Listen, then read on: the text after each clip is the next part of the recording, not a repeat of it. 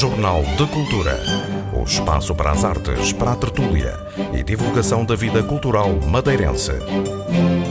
É uma novidade a terceira edição do festival Fica na Cidade, que este ano terá sete palcos e mais de uma centena de concertos para além da música, a gastronomia estará em destaque através do projeto À Descoberta dos Sabores. Nesta edição, visitamos duas exposições imperdíveis e que ficam mais um mês do que o previsto: Backstories de Pedro Calapês, Rui Sanches e Mitsu Miura, e paralelamente de Amândio Souza e Jorge Pinheiro, ambas para ver no Mudas. Ainda neste jornal, descobrimos a relação entre os engenhos madeirenses e a música e percebemos como o tema do açúcar aparece na pintura ao longo da história. Há ainda tempo para uma visita ao engenho do Porto da Cruz. Jornal de Cultura, com Lilia Mata.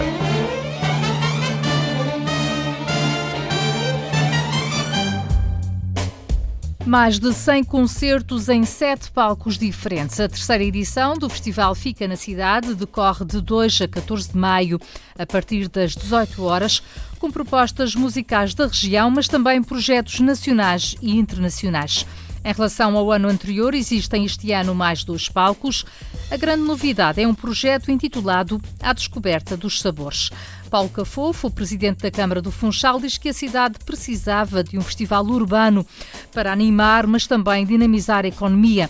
Os concertos não decorrem todos à mesma hora para que o público possa ir circulando pelo Funchal. Não existia uh, uma cidade cosmopolita uh, e urbana como a nossa, não havia um evento deste cariz cultural aberto na rua uh, na cidade do Funchal e nós consideramos que uma cidade turística como a nossa necessita de ter uh, uma, um festival urbano com estas características. Acima de tudo, de cultura e uma cultura musical.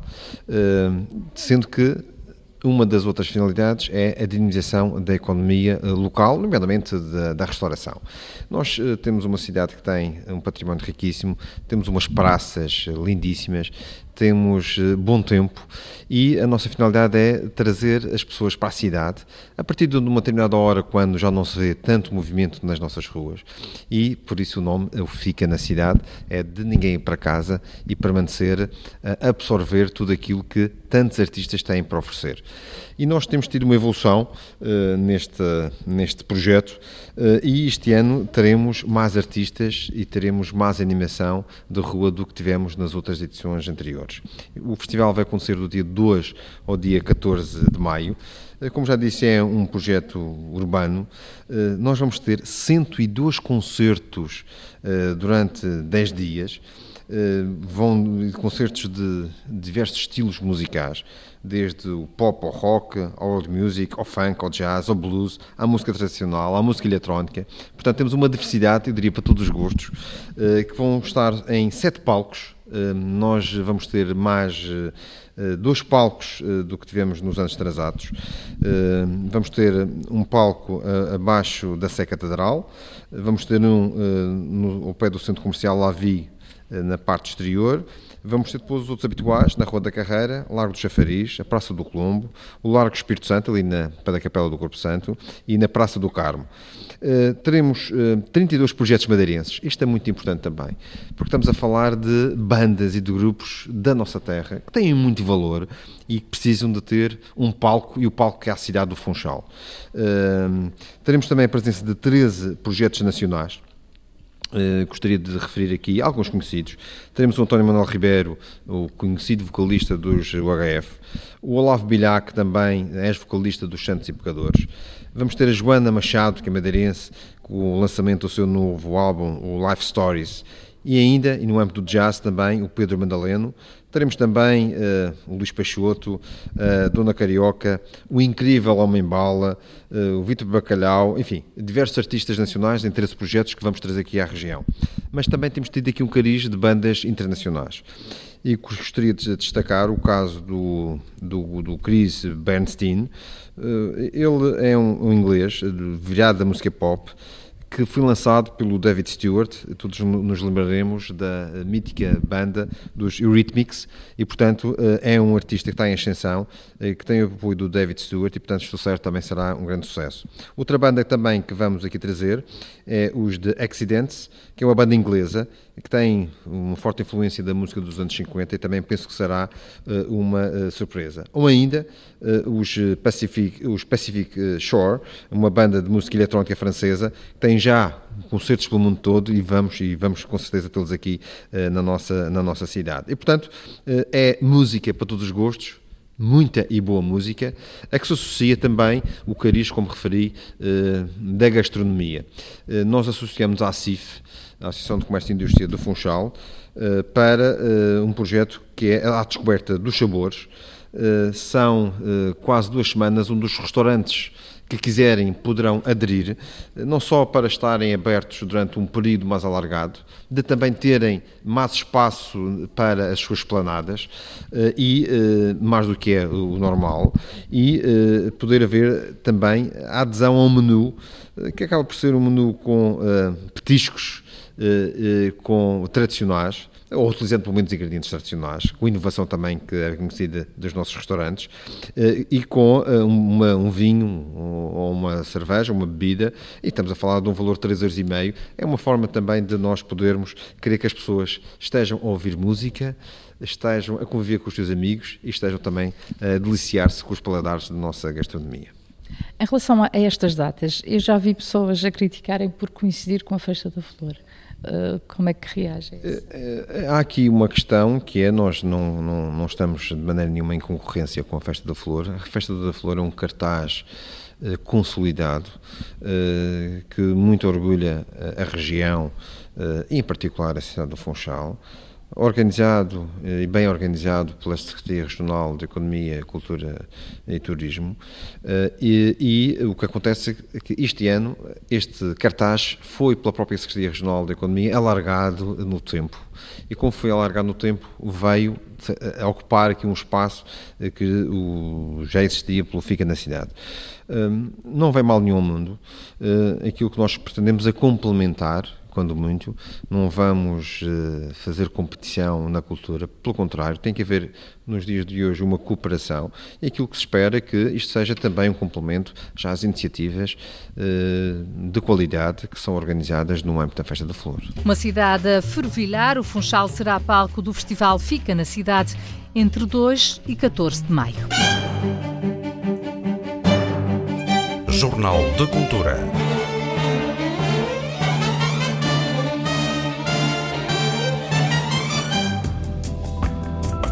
A exposição Backstories de Pedro Calapês, Rui Sanches e Mitsu Miura, que está patente no Mudas, Museu de Arte Contemporânea da Madeira, vai ser prolongada até 31 de maio, mais um mês do que estava inicialmente previsto. A exposição junta pintura, desenho e instalação. O artista Pedro Calapês explica que tudo surgiu a partir da ideia de memória e de um quadro da artista plástica Vieira da Silva. A Backstories foi um projeto que eu e o Rui, e o Rui Sanches uh, uh, começámos a definir uh, como uma ideia para trabalhar para, sobre a ideia de memória, sobre a ideia de, de, de, de documento, de, enfim, temas que nos pudessem, pudessem desenvolver novos trabalhos. E veio à conversa o, o quadro da Vieira da Silva, Biblioteca Anfã, que é um quadro que pertence à Gulbenkian e que foi gentilmente emprestado depois na altura para a exposição uh, na, no Museu Vieira da Silva.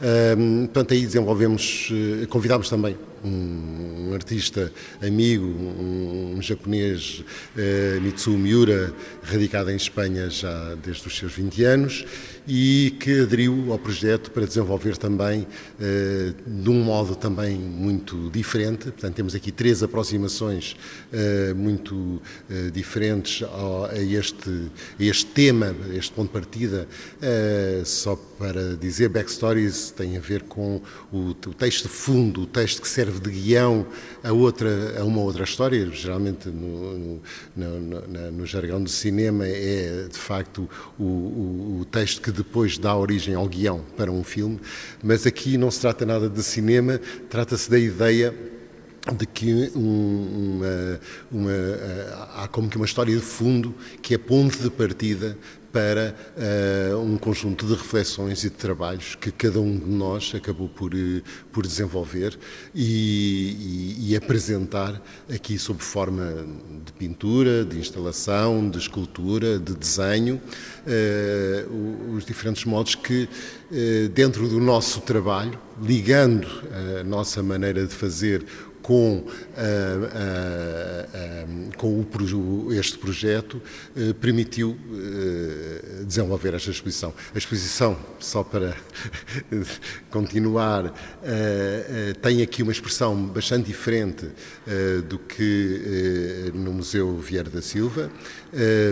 não mais importante, ou menos importante, não interessa isso, tem um olhar, permite um olhar diferente, porque o espaço é completamente uh, distinto, com, com espaços de grande pé direito e permitiu-nos organizar e encontrar relações entre as obras diferentes do que estiveram no Museu Vieira da Silva. Portanto, trata-se, sim, quase de uma nova exposição. Uh, uh, temos um texto muito bonito, muito bem escrito pela Ana Ruivo, uh, que, que, convidámos para refletir sobre esta exposição e chamava a atenção também quem visitasse, que visse os títulos das obras e que, e que tentasse explorar um pouco aquilo que lhe é apresentado Pode gostar, pode não gostar, mas eh, há, houve a intenção de, de, de, encontrar caminhos a partir desse ponto eh, e desse de ponto de, de, referência e de reflexão,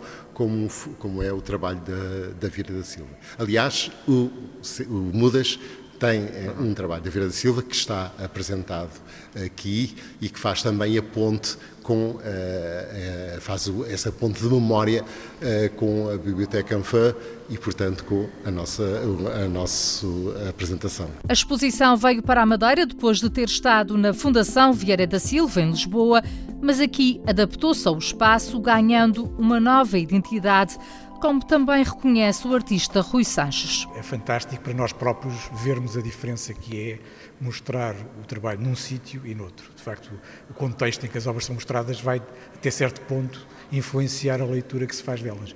E, e essa variedade que é um, espaço muito mais, uma escala muito mais doméstica, com o pé direito mais pequeno, com uma, uma, relação com a rua completamente diferente, ou este espaço com o pé direito alto, com, com uma, uma, áreas muito maiores, tudo isso leva a uma visão muito, muito diferenciada do trabalho. E isso, para nós próprios, é surpreendente vermos as nossas obras uh, dessa maneira. E para o público, que tenha visto a exposição em Lisboa, como disse o Pedro Calapês, e que venha aqui, vai ter uma experiência completamente diferente. E como é que, como é que foi a sua, a sua resposta a este desafio de juntar precisamente três artistas, enfim, um pouco com áreas um pouco diversas, diferentes até, uh, para fazer esta exposição que foi inaugurada em Lisboa e agora que vem até cá, até à Madeira? Estes, estes, projetos são projetos sempre muito, muito estimulantes, não é? Nós, nós, trabalhamos muito isoladamente, a maior parte do tempo, no nosso ateliê, cada um a fazer o seu trabalho, uhum. e a, a, possibilidade de trabalharmos com um grupo mais alargado de pessoas eu, eu conheço o Pedro Calapês há muitos anos, somos muito próximos, temos exposto muitas vezes juntos, e a introdução também de uma nova elemento do Mitsu Miura, que tem uma visão completamente diferente da nossa, que vem do Japão, que vive em Espanha, etc. E tudo isso é muito, é muito, muito estimulante e obriga-nos a sair um pouco da nossa da nossa área habitual, maneira habitual de fazer as coisas e, to e torna este tipo de projetos uh, muito aliciantes no seu caso, os desenhos e, e a escultura. Quer-nos falar deles, do que é que, de, que os trouxe cá o que é que são estes trabalhos exatamente? Esta série de desenhos são 25 desenhos que, que partem de um poema muito concreto que é The Wasteland, do T.S. Eliot, uh, e que eu copiei uh, manuscritamente para as folhas de papel e depois desenhei sobre, sobre elas. Portanto, parto do, do texto original do poeta e trabalho sobre eles, introduzindo às vezes citações de traduções em português de, do, do, do, poema e fazendo uma, uma, interpretação gráfica e de desenho sobre, sobre o trabalho. Uh, e a escultura é uma escultura que tem muitos elementos do meu trabalho habitual, é aquilo que eu venho trabalhando já há alguns anos, uh, e que, uh, em que eu tento refletir sobre a ideia de, de, de, memória, a ideia de espaço, a ideia de relações entre zonas diferentes do mesmo espaço, como é que o corpo percorre o espaço e o ocupa e se lembra de onde esteve e por onde passou, Portanto, criar toda uma, um, um, utilizar a, a, o ponto de referência da biblioteca mais como, no que está associado à memória e à maneira como nós construímos o, uma representação do espaço através da nossa experiência física desse mesmo espaço. E portas sobretudo, sobretudo que se abrem ou que se fecham? As duas coisas, portas que se abrem, portas que se fecham, passagens para um lado, passagens para outro, até eventualmente para, um, para, para baixo do chão, Portanto, há toda uma série de maneiras do corpo se relacionar com, com estes elementos arquitetónicos que, que eu acho que são. Eh, tanto, tanto, quanto, eu, quanto eu, a minha experiência me diz, é a maneira como nós criamos uma, uma noção de espacialidade, não é? Como é que nós, nós criamos essa. O que é que é um espaço para nós? E isso é o que eu tento eh, refletir sobre o meu trabalho. Rui Sanches, entrevistado pelo jornalista Luís Filipe Jardim, a exposição Backstories, comissariada por Ana Ruivo, pode ser visitada então até 31 de maio. Também no Mudas é possível visitar a exposição intitulada Paralelamente, que junta obras do escultor madeirense Amândio Souza e de Jorge Pinheiro, que com ele estudou na Escola de Belas Artes do Porto. Isabel Santa Clara, curadora da exposição, descreve os trabalhos dos dois artistas. No caso do, do escultor Amândio, nós temos duas, duas, duas séries de, diferentes de peças. Uh, umas já tinham sido mostradas este ano na, na Ordem dos Arquitetos, mas uh, voltaram aqui com duas, uh, com duas ampliações para uma escala média. e, entretanto, a outra, a outra série é uma série de, de peças em madeira com caráter mais, mais lúdico, muito, muito colorido e que têm, uh, funcionam, ou funcionariam, não é? funcionam como protótipos de uh, objetos uh, múltiplos que poderiam ser feitos em material mais leve que se, que se pudesse manipular, criar outras hipóteses, porque todos eles são constituídos por partes encaixáveis. Portanto, são duas, são duas séries bastante distintas, mas complementares e que, no fundo, que enriquece também essa a, leitura que podemos fazer de todo, todo este trabalho. Acho que é sempre uh, estimulante não é? vermos a criar uh, possibilidades de diálogo.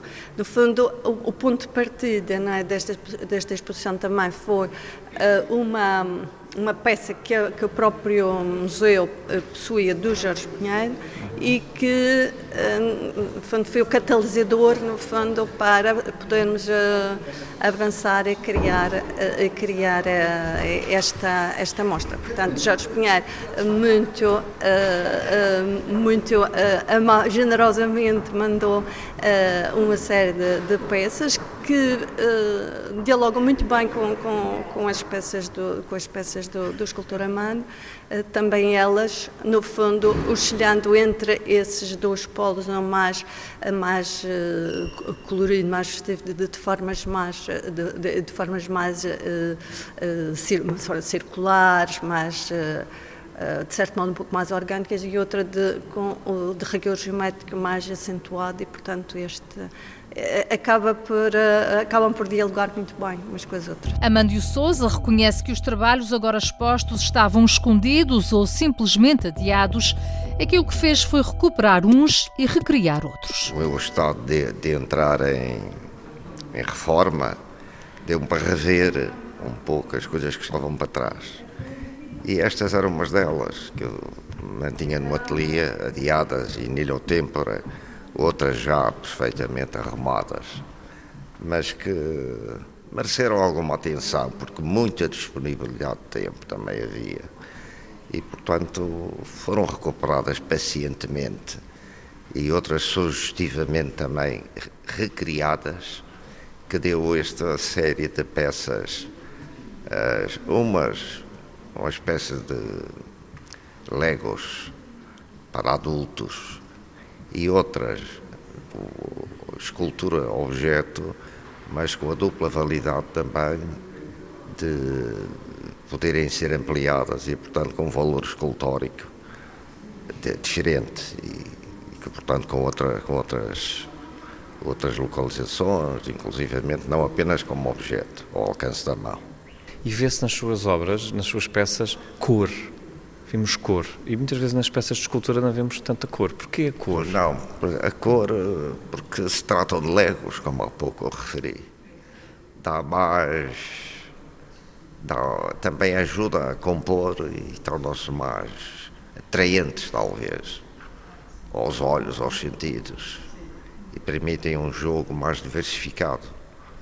Porque a forma em si não por si só não chega. Mas a cor, como, como há de rever, não é. Tem cor, sim, mas não é uma cor especial. São cores primárias, de contraste, não, não tem importância de maior. Não se trata de um caso de pintura ou de escultura com pintura, não é? As explicações do escultor madeirense Amândio Souza, a exposição paralelamente estará patente ao público no Mudas até 28 de maio. Entretanto, até amanhã, o Mudas associa-se ao projeto Obra Convidada, apresentando uma pintura da autoria de Paulo Briganti, pertencente a uma coleção particular madeirense. Trata-se de uma obra que, em 2008, integrou o projeto Is This Desire, apresentado na Porta 33, e que incluiu textos de Miguel Fonrafa Pérez e João Miguel Fernandes Jorge. Paulo Briguente é autor de uma vasta obra de pintura e desenho que combina a diluição entre motivos figurativos e outros de sugestão abstrata. Em 2002 foi galardoado com o Prémio Revelação da Fundação Arpad Senes Vieira da Silva. Jornal de Cultura.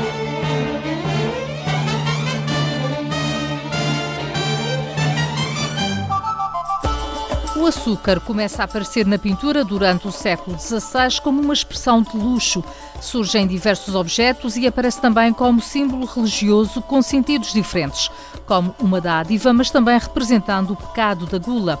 São explicações de Gonçalo Ferreira de Gouveia, artista plástico e docente da Universidade da Madeira, que no Museu do Açúcar, no Funchal, proferiu uma conferência intitulada um doce olhar, açúcar e pintura. A grande entrada do açúcar, que é um, um, um produto de luxo ainda no, no, nos alvos do, do Renascimento, uh, aparece na pintura e nós temos alguma responsabilidade nisso como região, porque ao produzirmos a, temos a produção açucareira do, do século XV, que tem laivos quase já industriais, a uma escala enorme, nós colocamos na Europa um produto que era uh, quase raro, como diz inclusive ali à entrada do museu, tinha um fim quase medicinal e de repente ele torna-se um produto muito mais acessível embora relativamente, uh, e aí ele entra na pintura como uma expressão de luxo, uma expressão de posse, uh, enfim, de quem o podia consumir e queria mostrar isso com uma certa evidência. Aparece o açúcar no, sobretudo no século XVI, a própria doçaria e a transformação do açúcar e a representação do açúcar na pintura começa a assumir cada vez mais, a ser mais frequente e a assumir, enfim, refinamentos cada vez maiores. É curioso que eu hoje queria mostrar, inclusive, uma pintura onde aparece a cana de açúcar, não será a primeira vez, provavelmente, que aparece, mas é das primeiras vezes onde ela é representada juntamente com o produto transformado já e, e representado, e daí que a presença do, do, do próprio, enfim, do, do, do produto original uh, é quase um exotismo que a pintura não podia deixar de, de, de assumir, mostrar, uh, mas é sobretudo um índice de luxo, ou seja, um índice da posse de, de, quem, de quem manda retratar, muitas vezes com os seus próprios objetos, os objetos têm em casa, o seu açucareiro, o seu, a sua baixela, uh, tudo isso fazia parte de um sistema simbólico que era muito importante na altura. É, um, é uma forma de, enfim, de propaganda da minha de, de abastança uh, que hoje, enfim, nós temos dificuldade em, em, compreender, mas que na altura era absolutamente fundamental. E então pergunto exatamente quais são essas evidências da, da abastança e da riqueza que o açúcar já representava. Sobretudo, uh, nota-se pela, pela forma como o açúcar aparece em porcelanas, objeto raro também, aparece em objetos de metal de, enfim, de quase de orivesaria, e essa combinação entre o produto que está dentro e o recipiente e a excelência do, do, do recipiente, tudo contribui para mostrar que o, quem uh, pode consumir o produto também o pode exibir aos seus convivas com o devido, com o devido luxo. Com o tempo é curioso e, as, e a tendência do barroco para uma simbologia cada vez mais, mais sofisticada e em diversos níveis níveis de representação, a própria representação dos doces, que era um produto conventual, começa-se a assumir muitas vezes com um, um cunho uh, positivo, aparece até ligado à simbologia religiosa como uma espécie de dádiva que fazemos, uh, enfim, das, das delícias do mundo, e ao mesmo tempo como uma um sinal de que a gula espreita sempre e tudo o que é excesso é, é, é mau. E essa ambivalência é, é, muito interessante ver na pintura, porque ela oscila sempre entre uh, a propaganda da posse e o aviso de que o, o, excesso de orgulho pela posse ou o excesso do consumo são sempre, enfim, uh, são, são pecados, são faltas que é necessário ter em grande consideração.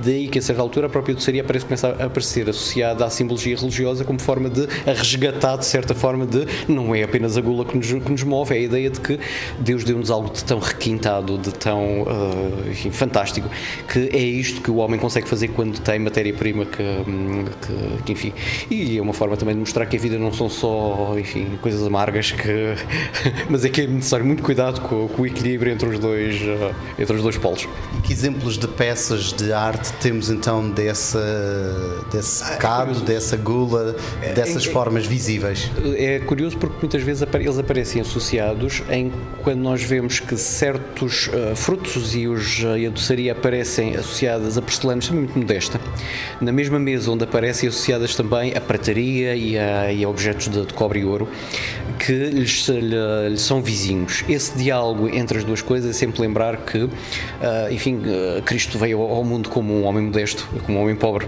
basicamente, que o Santo Graal seria o, o copo do carpinteiro e não uma, enfim, uma, as, eh, os próprios cálices que nós vemos hoje eh, enfim, na, na, usados na, na Eucaristia. Uh, e esse sinal sempre de, de modéstia é, é, muito importante. A loiça é, é, é, sempre exibida, primeiro porque é um, é requinte pictórico, é eu mostrar como profissional que sou capaz de dar o, o trabalho da luz sobre a, a porcelana, que é sempre um, tecnicamente muito complicado, e ao mesmo tempo mostrar que a porcelana é um, um, um elemento que reage à luz, e a luz é sempre vista no barroco como algo que vem que é divino. A luz é sempre, sempre a iluminação das coisas do, do mundo e a forma como as coisas do mundo refletem essa luz é usada para demonstrar que nós também devíamos refletir a luz divina. Nós devíamos ser tão brilhantes e, enfim, e refinados quanto a própria porcelana. É a nossa alma, digamos assim, devia ser de porcelana, mas nós devíamos ser de, enfim, de, de cerâmica tosca e, e, bem feita por uma questão de modéstia e porque é essa, enfim, a nossa, a nossa condição e ao pó havemos de tornar. Eh, é curioso que o, o próprio produto, o açúcar e o açúcar transformado, o açúcar eh, que aparece associado aos frutos também, depois transformado, há essa dicotomia também entre o que é natural e aquilo que o homem é capaz de fazer com aquilo que lhe é dado, numa época onde as questões de ecologia não se levantavam e, portanto, a ideia de que nós estávamos aqui para transformar e dominar a natureza é um fator positivo e ainda não com o sinal muito negativo que hoje tem e a, a, conferência, aliás, tenta mostrar um pouco isso, o açúcar positivo no século XVII uh, e hoje o açúcar como algo que é uma espécie de inimigo do meu, do meu equilíbrio, inclusivamente da minha dieta, e, e isso é absolutamente evidente na forma como ele é representado. O açúcar na, neste período contemporâneo aparece como o grande inimigo. Uh, aparece com ironia, aparece, enfim, uh, às vezes com algum até mesmo sarcasmo, e é curioso que perdeu esse caráter, primeiro de objeto de luxo, torna-se inclusivamente até, aparece muito muito o açucareiro como uh, o objeto mais banal, mas também como um objeto ainda de, de cobiça e gula, uh, que nos leva também, enfim, a, comportamentos menos próprios. E essa, essa dicotomia é muito interessante ver como ao longo do tempo até um objeto, um produto que parece à partida sempre igual a si próprio se transforma tanto nas nossas, ah, na nossa cabeça, na, na nossa forma de pensar e na nossa cultura também. Claro. E, e, que obras de arte são exemplificativas, são, que são conhecidas uh, hoje em dia? Tudo na, na, natureza morta do século XVII, que temos, uh, aliás, temos um representante, dois, praticamente em Portugal, que, que vale a pena uh, ver no Museu da Arte Antiga, por exemplo, e no Museu de Évora, que são José Fadóbitos e o pai, uh, Baltasar Gomes Figueira, que são grandes cozinheiros, digamos assim, da, dos pigmentos. eles, sobretudo José Fadóbitos, têm algumas naturezas mortas deslumbrantes de grande formato, que são uma espécie de catálogo de doçaria, que são absolutamente deslumbrantes a exposição que houve há dois anos atrás, salvo erro, no Museu da Arte Antiga, foi liminar nisso, quer dizer, mostrava todas essas obras aos lados umas das outras, coisa que não acontece comumente, e nós podíamos ver que realmente saímos dali diretos para, para uma pastelaria, porque o, sinestesia que aquelas pinturas eram capazes de fazer, o amor com que se põe e se pinta os pormenores mais ínfimos de cada um daqueles pequenos doces, é, causa realmente uma, uma espécie de reação inevitável à, àquela pintura. É curioso que entre os artistas portugueses são os, provavelmente aqueles onde o, o açúcar está lá muito, muito presente naquelas, nesses, nesses trabalhos. E que doces é que estavam ali pintados? Aparece inclusive o que me parece, que sempre pareceu ser, a doçaria muito ligada à canela, com o, o elemento, os, os, doces de alfenim feitos com grande requinte, uma espécie de pequena escultura em açúcar uh, e outros doces que inclusivamente uh, há, há, pessoas que conseguem catalogá-los todos ali um a um e ver uh, como é que se chamavam, são sobretudo doçaria de origem conventual, daí que estejam sempre associados à caridade, são feitos com um, intuito económico, mas com a melhor das intenções por detrás e não deixam de ser também um objeto de propaganda, digamos assim, daquele, da, da, daquele produto. O açúcar Açúcar na pintura, tema de uma palestra no Museu do Açúcar e também desta conversa do jornalista Pedro Filipe Costa com Gonçalo Ferreira de Gouveia. Consegue estabelecer alguma relação entre os engenhos madeirenses e a música? Essa relação existe e começou com a ida de mestres de engenho da Madeira para plantações de cana-de-açúcar em Cabo Verde, São Tomé e Brasil durante os séculos XVI e XVII. Esses mestres levaram consigo a tradicional viola de arame madeirense que, com o passar do tempo, também absorveu outros ritmos. O músico Vítor Sardinha revela-nos mais pormenores sobre esta troca de saberes, ritmos e palavras. Os engenhos do açúcar da Madeira, este primeiro modelo que é experienciado no século XV e XVI, e vai ser este modelo com os mestres de engenho da Madeira que a expansão portuguesa vai levá-los para Cabo Verde, São Tomé e Brasil. O, o, há, existem 70 palavras relacionadas com com os termos da, das técnicas e das tecnologias aplicadas ao, aos engenhos no Brasil e em Cabo Verde e em São Tomé, e até se formos procurar a Cuba, que tem origem na Madeira. Nesta primeira fase, em que são de facto os mestres de cá, dos engenhos de cá, que vão no século XVI e XVII desenvolver toda esta atividade pelo grande império. E aqui, no, no caso de música, há um instrumento que está aqui no meio, que é a viola de arame viola de arame é o instrumento que liga a calheta rural, por exemplo, ponta de sol, calheta rural, e o Brasil profundo das plantações e das casas e, do, e da colonia que se instala lá como o primeiro modelo de colonia feito cá, nesta primeira parte do, do Atlântico, a primeira parte em que os portugueses começam a sua expansão este modelo económico, social e cultural aplicado ao Brasil vai ter, do ponto de vista de, da música, um instrumento, que é a viola arame. E isto é, isto é importante. E, e, há, há, há, duas fases, uma, uma fase, esta é primeira fase, século XVI e XVII, e uma segunda, no século XVIII, Uh, em que este, esta mesma viola serve a casa senhorial com as modinhas luso-brasileiras, mas serve quem, quem trabalha a terra e quem não tem estatuto cultural, com essa mesma viola, com os ritmos indígenas, com os ritmos africanos, uh, com outro tipo de música no mesmo instrumento português que é a viola de arame. Hoje em dia, estamos em 2017, nós percorrermos uh, esta vasta zona do Atlântico e se formos a demorar a Trinidade e Tobago, Cuba e somos ao distante Havaí, as tais 70 palavras que eu, que eu estou a dizer, de termos e terminologia aplicada às técnicas, às técnicas e à transformação da cana no, no, no, fabrico do açúcar, ou do mel, ou da aguardente, ou do rum, ou da cachaça, é, é, é o mesmo, vários nomes para o mesmo, o mesmo produto, têm origem portuguesa, mas origem portuguesa da Madeira, porque em nenhuma outra parte de Portugal se plantou cana de açúcar é esta dimensão de exportação, não é? Nós só fomos suplantados pelo Brasil, que tinha, de facto, quer dizer, era impossível concorrer com aquela, com aquela dimensão geográfica e humana. Mas, portanto, é este contributo madeirense na arte de, plantar e, e, trabalhar a cana e, e o que, em relação à música, olha, em relação à música, o feiticeiro da calheta, que tocava a viola de arame e que cantava ao despica, cantava as suas quadras no Brasil profundo. Eu há dois anos, da, da, da, primeira vez que lá fui, numa terra pequenina que se chama Jequetibá, em Minas Gerais, lá no, nas profundezas, também tive num engenho de açúcar. e havia lá um violeiro, um mestre violeiro, a lançar as suas quadras sob a cana do açúcar e sob a cachaça. Portanto, é este mundo lusofonia atlântica que, que nós temos. Eu, eu, acredito que a música é, torna viagem e, portanto, até a independência do Brasil em 1821, uh, eu acho que há esta ligação de Madeira e imigração dentro do Império, tanto para Cabo Verde, como para São Tomé e, e, e, para, e para o Brasil, né, nesta componente do açúcar. E, a, a, música é um, é um vai-vem, por exemplo, a nossa afinação de cá, da viola da rama, uh, é uma das mais importantes do Brasil. Agora, é esta afinação que acompanha o charamba há quase 250 anos. E a colonização fez de cima para baixo e nunca de baixo para cima. Mas, portanto, mas há este, este movimento do torna viagem e do torna cultura na gente simples, nas pessoas simples, porque quer dizer, não, não, estamos a falar de artes de palco, de palco e música erudita. Há também um repertório específico de viola, de viola de arame, específico e cuidado e escrito. Estou a falar de pessoas como o feiticeiro da calheta, noutros tempos, não é? Que se acompanhavam a um instrumento qual? A viola de arame.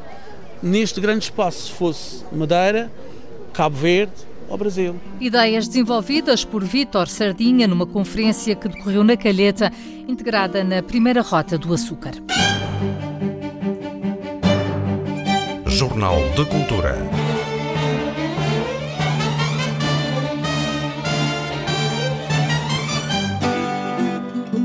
Foi no início do século XIX que muitos engenhos foram obrigados a fechar na Madeira. Por uma questão de saúde pública, o governo quis assim travar a excessiva produção de aguardente. Neste momento existem apenas dois engenhos que ainda fabricam aguardente. Um deles é o do Porto da Cruz, fundado em 1927 e que mantém quer a traça original do edifício quer a maquinaria que funcionava a vapor.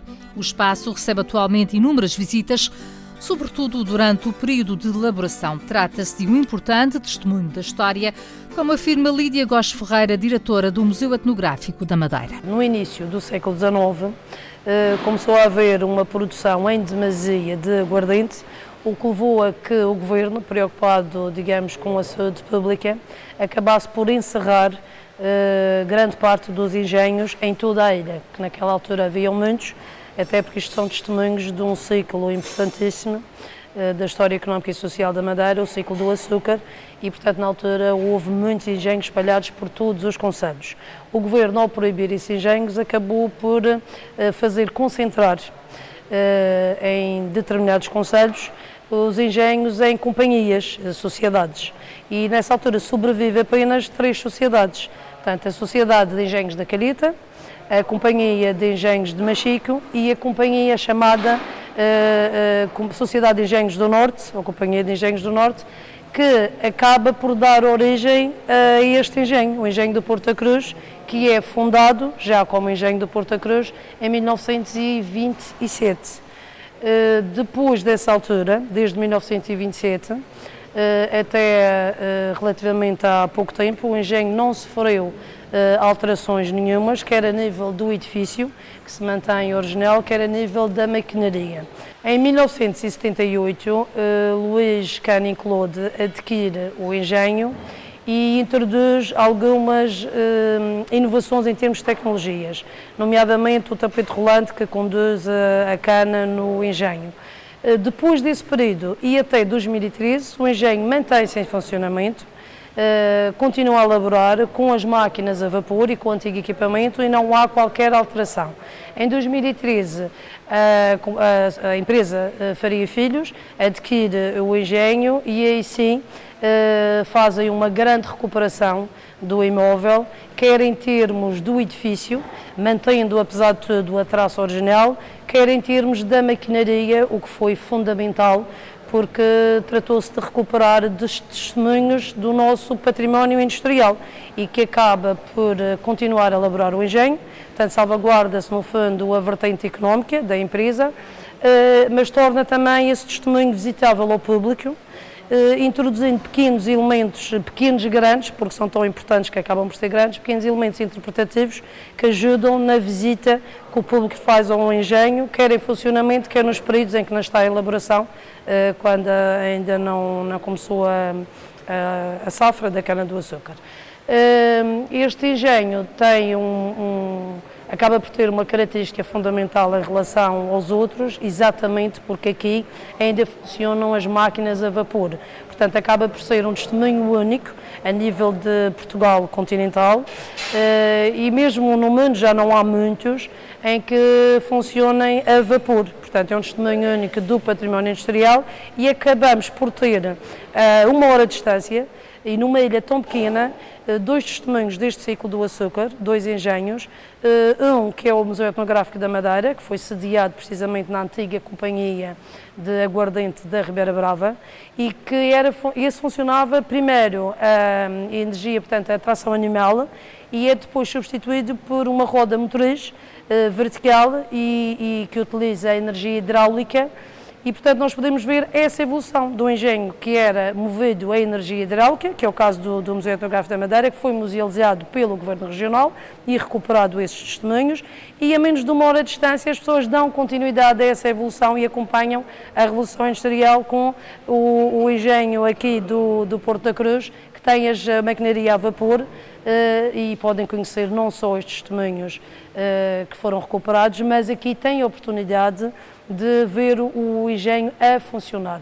Portanto, a iniciativa é de louvar a iniciativa privada, no sentido de recuperar não só a parte económica, mas também ter-se preocupado em salvaguardar e valorizar o nosso património industrial, que todos nós sabemos que nos últimos anos tem sido uma grande preocupação, porque tem vindo a desaparecer eh, vertiginosamente devido quer à evolução tecnológica, quer mesmo ao abandono que normalmente acontece das zonas rurais e alterações da população das zonas rurais e alterações nas zonas rurais. Uma das preciosidades deste engenho é uma caldeira construída no antigo arsenal de São Tiago, no Funchal, como refere o administrador dos Engenhos do Norte, Luís Faria. Temos aqui uma caldeira que foi feita na Madeira, no antigo arsenal, no antigo arsenal de São Tiago. Eh, é uma peça que hoje já não trabalha, mas que nós estamos a preservá-la porque é, ainda porque é um grande património daqui da região. Eh, durante muitos anos eh, ela funcionava com o bagaço da cana, em que nós necessitávamos de quatro pessoas para colocar o mato, mais a lenha, para que tivesse pressão suficiente para que os engenhos trabalhassem. Hoje isto foi abandonado, uma vez que nós temos mais engenhos em funcionamento e já não, não estamos a usar. Uma peça que já não é utilizada, mas que se mantém no engenho do Porto da Cruz como testemunho da história. Esta edição do Jornal de Cultura teve apoio técnico de Miguel França e sonorização de Paulo Reis. Fique bem. Jornal de Cultura. O espaço para as artes, para a tertúlia e divulgação da vida cultural madeirense.